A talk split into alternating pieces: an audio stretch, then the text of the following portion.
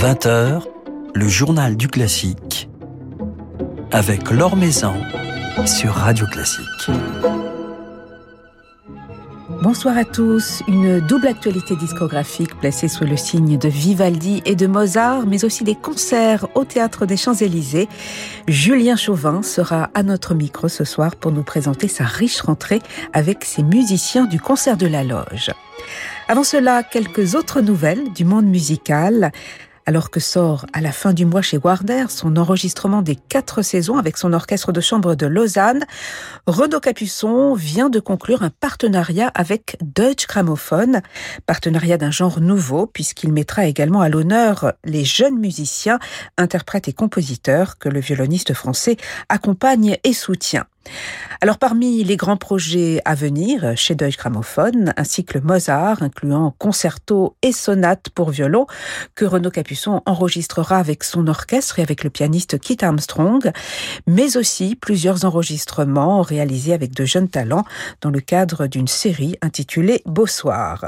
Et puis pour commencer, dès le mois de novembre, sortira un récital enregistré au Festival de Pâques d'Aix-en-Provence de cette année, récital de Renaud Capuçon avec Martha Argerich.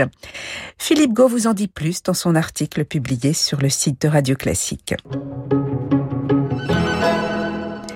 Se tiendra dès mercredi et jusqu'à dimanche la nouvelle édition du Ringis Piano Piano Festival, le festival où le piano se conjugue à deux. Jouer du piano à deux, c'est découvrir l'autre et s'écouter autrement. C'est une empathie réciproque portée par la musique, nous disent Ludmila Berlinskaya et Arthur Ancel, les directeurs artistiques de la manifestation. Ils s'y produiront naturellement cette année encore, tout comme les duos Yaratal et Andreas Kreuthuysen, Anne Kefelec et son fils Gaspard de Hahn, ou encore Thomas Enko et Dan Tepfer, qui eux associeront standard du jazz, Bach et Barbara. L'Orchestre national d'Île-de-France sera également de la fête pour accompagner jeudi soir au théâtre de Ringis Ludmila Berlinskaya et Arthur Ancel dans un concerto pour deux pianos de Victor Babin qu'ils donneront en création française. De jeunes talents assureront la première partie de ce concert. Laurence Equilbé fait sa rentrée cette semaine avec son Insula Orchestra jeudi et vendredi soir à la scène musicale et ils seront même la veille mercredi à Aix au Grand Théâtre de Provence. Au programme, le deuxième concerto pour piano de Beethoven ainsi que des ouvertures et une symphonie de Louis Farinck. Et c'est le pianiste Lucas de Bargue qui sera le soliste de ces concerts. Lucas de Bargue qui nous offre ce soir quelques notes de Scarlatti.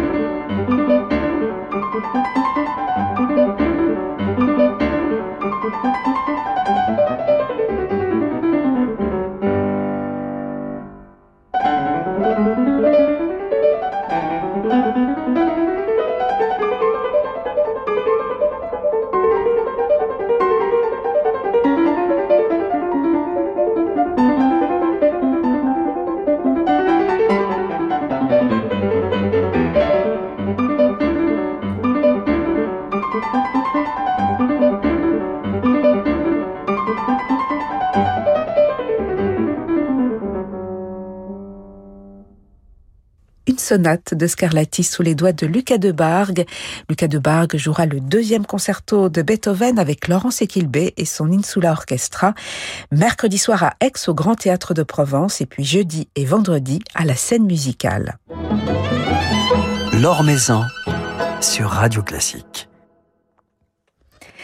C'est avec un, marathon de concerto il y a quelques jours à Paris que Julien Chauvin et ses musiciens du concert de la Loge ont entamé cette nouvelle saison, ont fait leur rentrée, une rentrée marquée par une double actualité discographique et puis des rendez-vous à venir, notamment sur la scène du Théâtre des Champs-Élysées. Julien Chauvin est à cette occasion avec nous ce soir. Bonsoir. Bonsoir alors. Alors est-ce qu'il y a un, défi athlétique dans votre démarche de musicien? C'est vrai que dans, dans l'édito qui présente de votre saison, vous employez beaucoup de termes sportifs. La compétition, les défis à relever, la volonté de se dépasser, cela fait partie aussi quelque part euh, de l'esprit des, musiciens. Oui, alors je pense que les parallèles avec le monde sportif, euh, évidemment, sont assez nombreux dans la musique euh, classique, parce que quand on est sur une scène seul face à 300, 500, 2000 personnes, il y a quand même cette notion de d'épreuve, cette notion de, de se dépassé.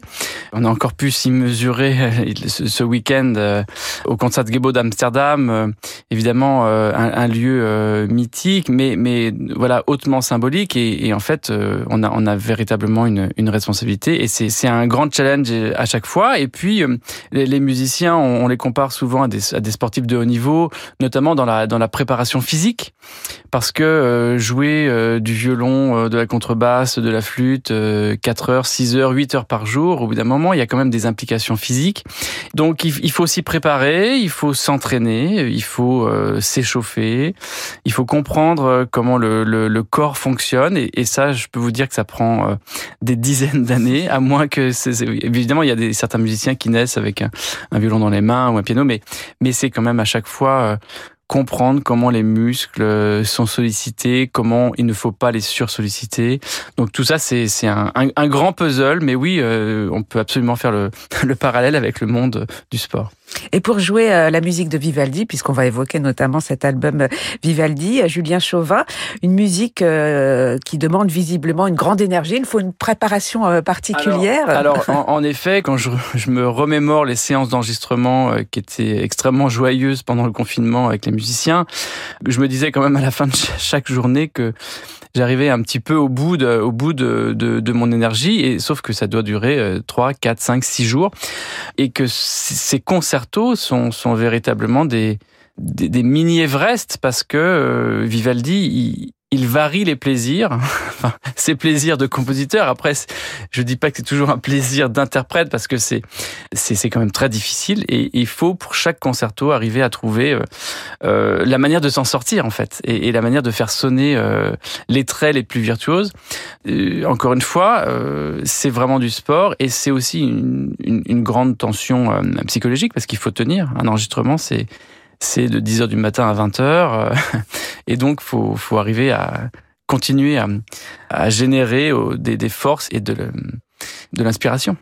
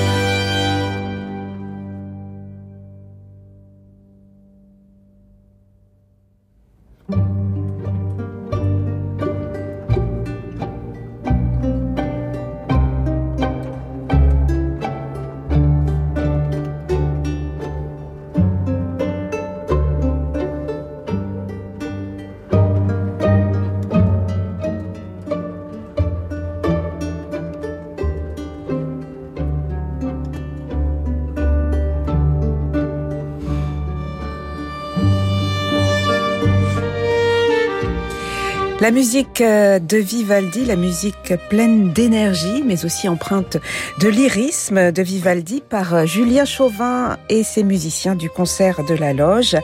Un extrait d'un tout nouvel enregistrement qui vient de paraître chez Naïve, un nouveau volume de cette vaste édition Vivaldi, avec ici des concertos peu connus de Vivaldi qui sont liés à un autre musicien, un virtuose allemand, Johann Georg Pisendel. C'est un musicien, Julien Chauvin, qui a beaucoup contribué à, diffuser la musique de Vivaldi hors d'Italie, notamment en, Allemagne. Oui, parce qu'ils avaient une, euh, une, grande amitié. Vivaldi avait aussi une, estime de ce violoniste. Vous savez que Vivaldi, il écrivait pour ses jeunes élèves de la Pietà, notamment Anna Maria, qui était la, la, plus douée et, qui était vraiment une excellente violoniste quand on voit ce qu'il lui a dédié. Mais aussi, il ne manquait pas d'écrire pour des collègues. Dans, le cas de Pisendel, Pisendel était aussi compositeur. Euh, il y a d'ailleurs un concerto que Vivaldi emprunte, euh, emprunte la musique et les bariolages notamment euh, d'un autre compositeur allemand, qu'il intègre dans, dans, sa propre musique. Donc il y avait vraiment cette, cette idée de, de mêler aussi un petit peu les, les trouvailles de chacun dans chacun des pays. Alors votre actualité, euh, Julien Chauvin, elle est vivaldienne et elle est mozartienne également, puisque paraît également cette semaine chez Alpha le deuxième volume de votre cycle Simply Mozart. Alors le principe, je le rappelle, euh, l'une des trois dernières symphonies de Mozart associée à une ouverture d'opéra et à un concerto. Alors ici c'est la 40e avec l'ouverture de Don Giovanni et le 23e concerto. Pourquoi ce trio? Est-ce que c'est le côté euh, tragique de, la 40e, qui est l'une des symphonies les plus dramatiques de Mozart et dans laquelle on, a l'impression que le fantôme de Don Giovanni, qu'il a composé peu de temps avant, est, présent, plane? Absolument, c'est des œuvres euh, bon, ce deuxième volume, c'est aussi voilà euh, l'occasion d'avoir une deuxième euh, ouverture du cycle d'Aponté aussi. Mais c'était mettre en regard ces trois grands grands chefs-d'œuvre du répertoire, le 23e concerto qu'on connaît si bien par par son mouvement lent, et cette 40e de, de, de Mozart qui a en effet des couleurs extrêmement particulières. On, on est à la fin de la courte vie de Mozart. Et, Mozart, dans le final de sa 41e symphonie, dans, sa, dans le final de sa symphonie Jupiter, déjà, il écrivait une fugue qui partait vraiment euh, dans tous les sens. Il, il poussait la forme du, du final euh, dans, dans, dans, ses retranchements. Et là, dans le final de cette 40e symphonie, c'est encore autre chose. Euh, il écrit pas une fugue, mais il pousse les limites de l'harmonie jusqu'à en faire quelque chose. Euh, il y a un passage qui est totalement euh, disharmonieux, qui, qui est presque atonal, parce qu'il emploie des notes les unes après les autres qui, qui n'ont pas vraiment un, un, sens ni mélodique ni harmonique. Et ça, c'est très rare euh, dans, dans sa musique. Il met des notes qui n'auraient tout simplement pas dû voir le jour ensemble. Vous en savez tout cas, à cette époque. En, en, tout cas, à cette époque, exactement. Et ce qui est drôle, c'est qu'en en repérant ces notes exactement particulièrement, ben on s'est rendu compte avec les musiciens qu'il s'agissait de toutes les notes de la gamme euh, chromatique, c'est-à-dire de Do jusqu'à Si, donc Do, Do dièse, Ré, Ré dièse, Mi, Fa, euh, etc., euh, et qu'il les utilisait toutes les unes après les autres. Et ce qui est drôle, c'est que ce système-là de, de, partir d'une série de notes, c'est la série que va inventer Schoenberg et ce, son principe euh, qui va fonder la, la, seconde école de Vienne à la fin du 19e siècle avec Schoenberg, Berg et Webern.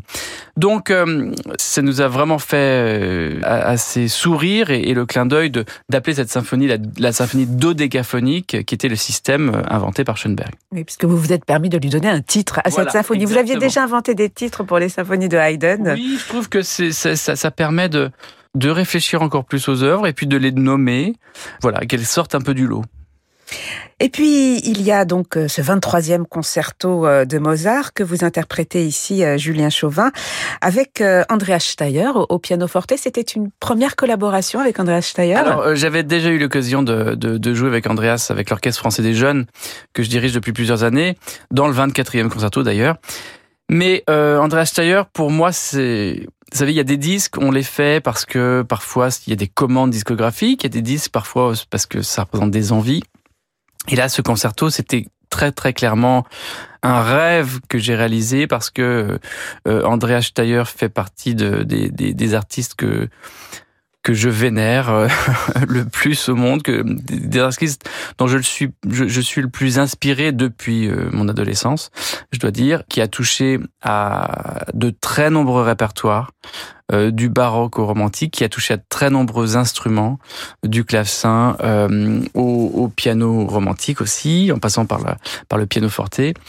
Et le, le, le, le fait qu'il n'ait pas encore touché à, ce concerto, qui est un peu un concerto mythique, depuis toutes ces années, a, fait que vraiment j'ai eu l'envie euh, de, de, lui proposer d'enregistrer de, ce concerto ce qu'il a, ce a bien voulu faire. Et, et, pour nous, ça a été des moments vraiment exceptionnels d'enregistrer à l'Arsenal de Metz, dans cette acoustique si extraordinaire, sur un piano forte, une, réplique d'un piano qu'a connu Mozart, avec ses sonorités assez cristallines, mais qui peuvent aussi être assez sombres. C'est-à-dire que tous les registres du piano ont une personnalité. Ils sont plus égalisés comme parfois certains pianos modernes. Donc les basses sonnent comme des bassons, comme des cymbales, comme des contrebasses. Les aigus peut-être comme des flûtes, comme des comme des pids, avec un médium, euh, avec un médium charnu. Et c'est ça qui est, qui est, extrêmement intéressant dans cette euh, dans cette dans son interprétation et dans dans, dans, dans le fait d'utiliser des instruments comme ceci, c'est vraiment de retrouver les couleurs.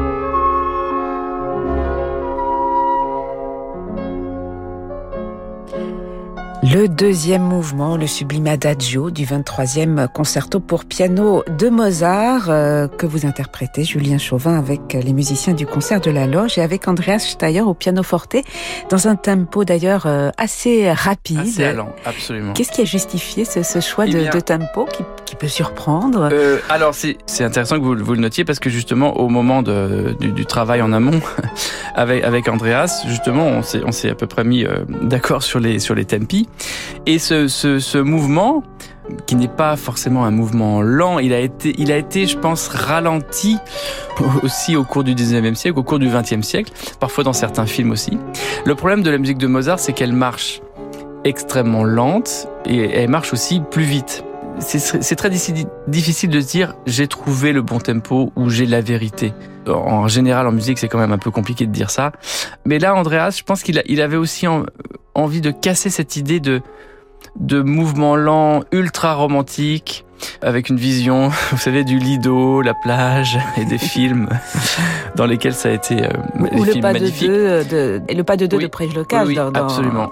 dans son célèbre ballet aussi. Exactement. Mais, euh, mais ça permet de peut-être aussi de désacraliser ce mouvement et, et, il l'utilise en, en, faisant aussi, en utilisant beaucoup d'ornements, euh, beaucoup d'improvisation qui était aussi euh, le cas dans, dans, ces mouvements. Il a retrouvé beaucoup de traces, euh, notamment d'esquisses.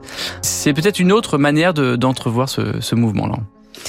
Voilà, un nouveau volume de votre cycle Simply Mozart, un nouveau volume de votre cycle Vivaldi, Julien Chauvin, une belle actualité discographique chez Naïve et Alpha, des enregistrements qui sortent dans quelques jours, le, 30 septembre très exactement, et puis une belle rentrée sur scène.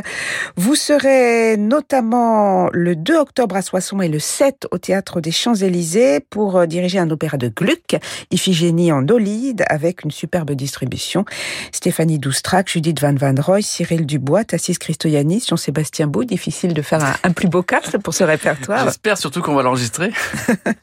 Et puis vous jouerez également en concert la musique de Vivaldi. Rendez-vous le 9 octobre au Théâtre des Champs-Élysées. Alors il y aura des concertos, mais des airs d'opéra également chantés par une autre merveilleuse chanteuse, Eva Zajcik. Oui, c'est l'occasion de, de, mettre en regard euh, sa production des concertos de Vivaldi et évidemment des, des, des airs qu'il a affectionnés particulièrement écrits pour la scène.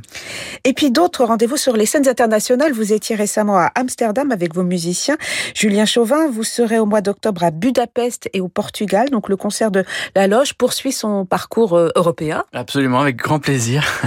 Et puis votre propre parcours également à la tête d'autres phalanges. Vous évoquiez tout à l'heure l'Orchestre français des jeunes, des musiciens que vous allez retrouver au mois de novembre. Vous dirigerez également cette saison l'Orchestre national d'Avignon, l'Orchestre national d'Auvergne, l'Orchestre national de Lorraine, l'orchestre du Gursenich, l'orchestre national euh, de, Cannes. Euh, bah c'est aussi euh, l'occasion de, de, partager avec ces, différents orchestres sur instruments modernes des répertoires peut-être qu'ils font moins, parce qu'on va faire un programme Handel avec l'Orchestre d'Avignon, et puis de, retrouver bah, des musiciens qui ont aussi envie de, de, de, faire de la musique, peut-être un, un peu différemment, avec, des, avec parfois des répertoires différents et, et surtout des optiques différentes.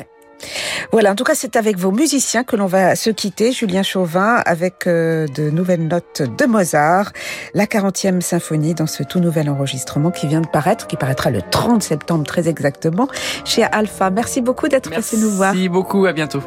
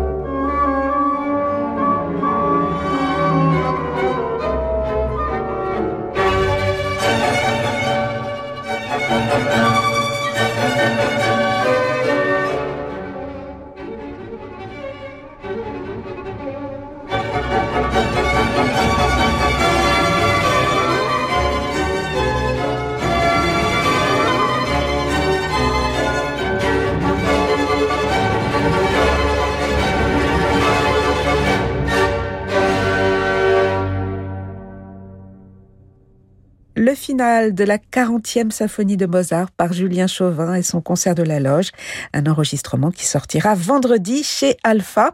Julien Chauvin et ses musiciens que vous retrouverez donc en concert au théâtre des Champs-Élysées le 7 octobre dans Iphigénie en Oli de Gluck et puis le 9 octobre dans un programme dédié à Vivaldi. Voilà, c'est la fin de ce journal du classique. Merci à Diane Chambriard pour sa réalisation. Demain, nous serons en compagnie d'un autre violoniste, Yann Talich, le premier violon du quatuor Talich. Très belle soirée, soirée qui se prolonge en musique avec Francis Drezel.